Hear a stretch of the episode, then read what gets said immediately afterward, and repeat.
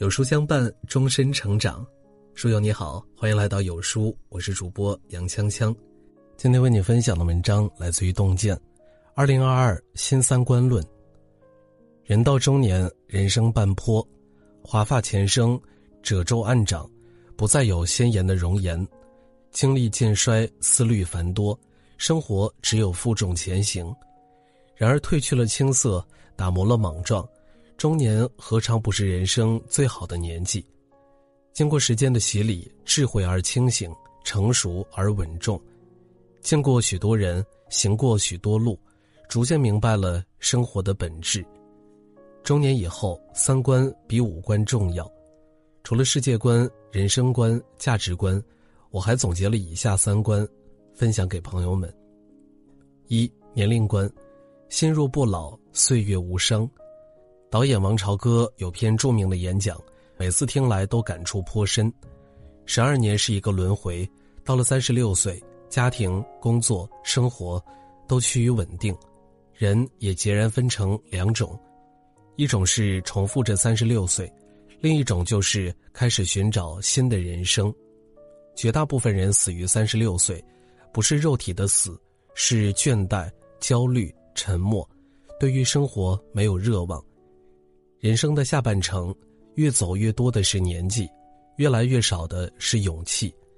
太多人用年龄框住了自己，不敢尝试新鲜事物，逐渐丧失生活热情。觉得人到了某个年纪，就只能俯首称臣、混吃等死，再也没法从生活的大山下翻身。而有些人，却从未被年龄限制对生活的想象力，把日子过得一直热气腾腾。艺术大师黄永玉，被称为现实版的周伯通，五十岁学驾照，七十岁出国游学，八十岁拍封面，九十多岁了还开着辆霸气的法拉利去飙车，在别人看来早该颐养天年的年纪，他却一路突破，越玩越嗨。九十岁那年，黄老爷子还画了一幅自画像，乐呵呵的称自己为九零后。很喜欢窦文涛的一句话。老不是一个年龄问题，也不是一个生理问题，而是一个认知问题。时光使面容起皱，但人只要心怀热忱，就永远年轻。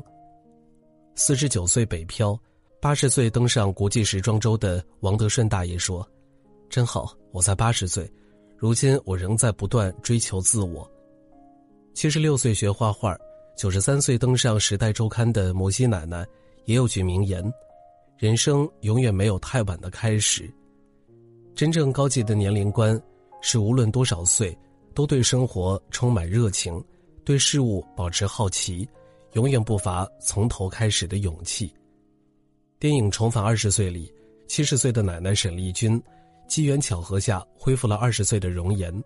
想起一生颠沛流离、含辛茹苦，她决定重新做一回自己，玩乐队、谈恋爱、追梦。在偷来的二十岁里，活出了自己不敢想象的模样。人生不是电影，时光无法倒流，但这不妨碍我们活好每一个当下，不断为生命注入惊喜。沙鹌鹑的少女中写道：“不管我们几岁，只要信仰年轻，就依旧年轻。人老了不是最惨的，心老才是下坡路的开始。所谓青年、中年、老年。”都不过是种概念，过好自己的生活才是正解。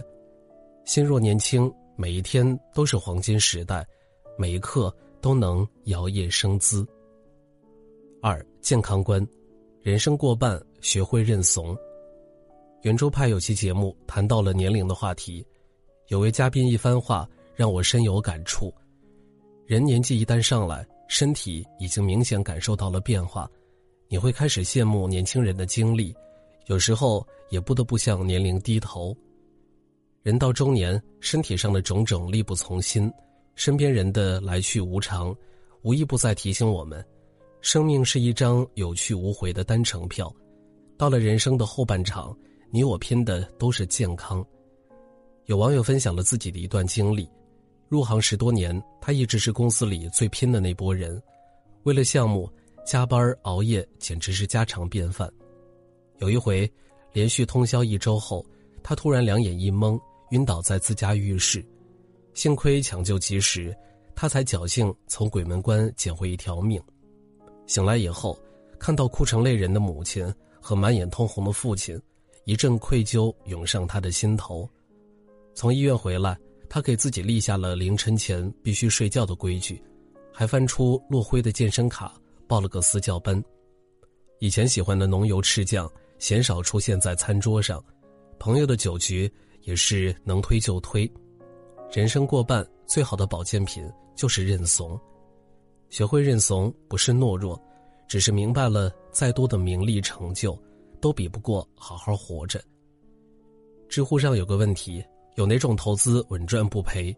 有个回答获赞颇高：第一，养一个好身体；第二，真的要养一个好身体，它是你最大的本钱；第三，有机会再干点别的吧。一个好身体。可以让你的家庭不必因为一场疾病而陷入窘境，让你能够长久的陪在家人身侧，让我们任何时候都能拥有和困难抗衡的底气。就像那句话说的：“你必须精力饱满，才能经得住世事刁难。”人生下半场，保持身体无病，心中无忧，是永恒的课题。一日三餐，定时定量，少油少盐。少烟少酒，早睡早起，适度运动。生命并不总是来来往往，在每一个平常的日子里，要学会善待自己。三生活观，物质质简，内心丰盈。简而美的生活中写过一段话：想要的东西越多，心却越不容易满足。即使你最后如愿得到了所有，心情也会倍感压抑。本该为你带来快乐的东西。反而成了压力的源头，在你的心头蒙上了一层阴霾。人生过半，经历了几多嘈杂，被欲望捆绑了数场，方才懂得，人这一生最好的状态，莫过于朴素与简单。读林清玄的故事，曾为他笔下的那句“人间有味是清欢”深深动容。年轻时的他在台湾文坛声名斐然，三十岁之前获得了。台湾文学界几乎所有的奖项，整日周旋于报纸、记者与灯光和掌声相伴的生活，虽然风光，但不快乐。但事业走向巅峰之际，他毅然辞去所有工作，到山上闭关清修，中断了和外界的所有联系。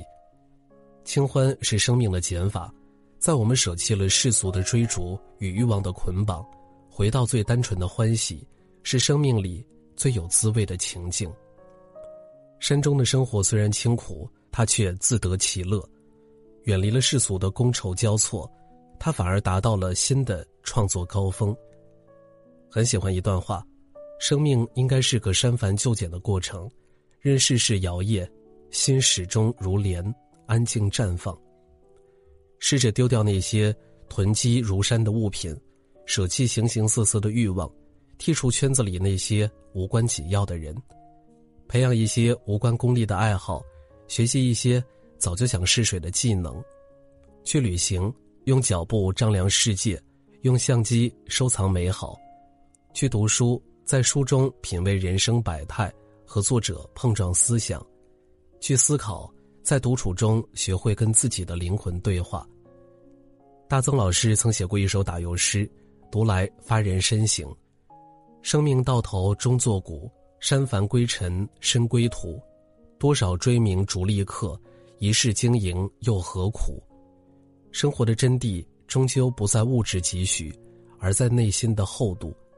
活在这纷纷扰扰的人世间，删繁就简才轻松自在，灵魂丰盈才舒适安然。正所谓，越走越长的是道路，越走越明的是智慧。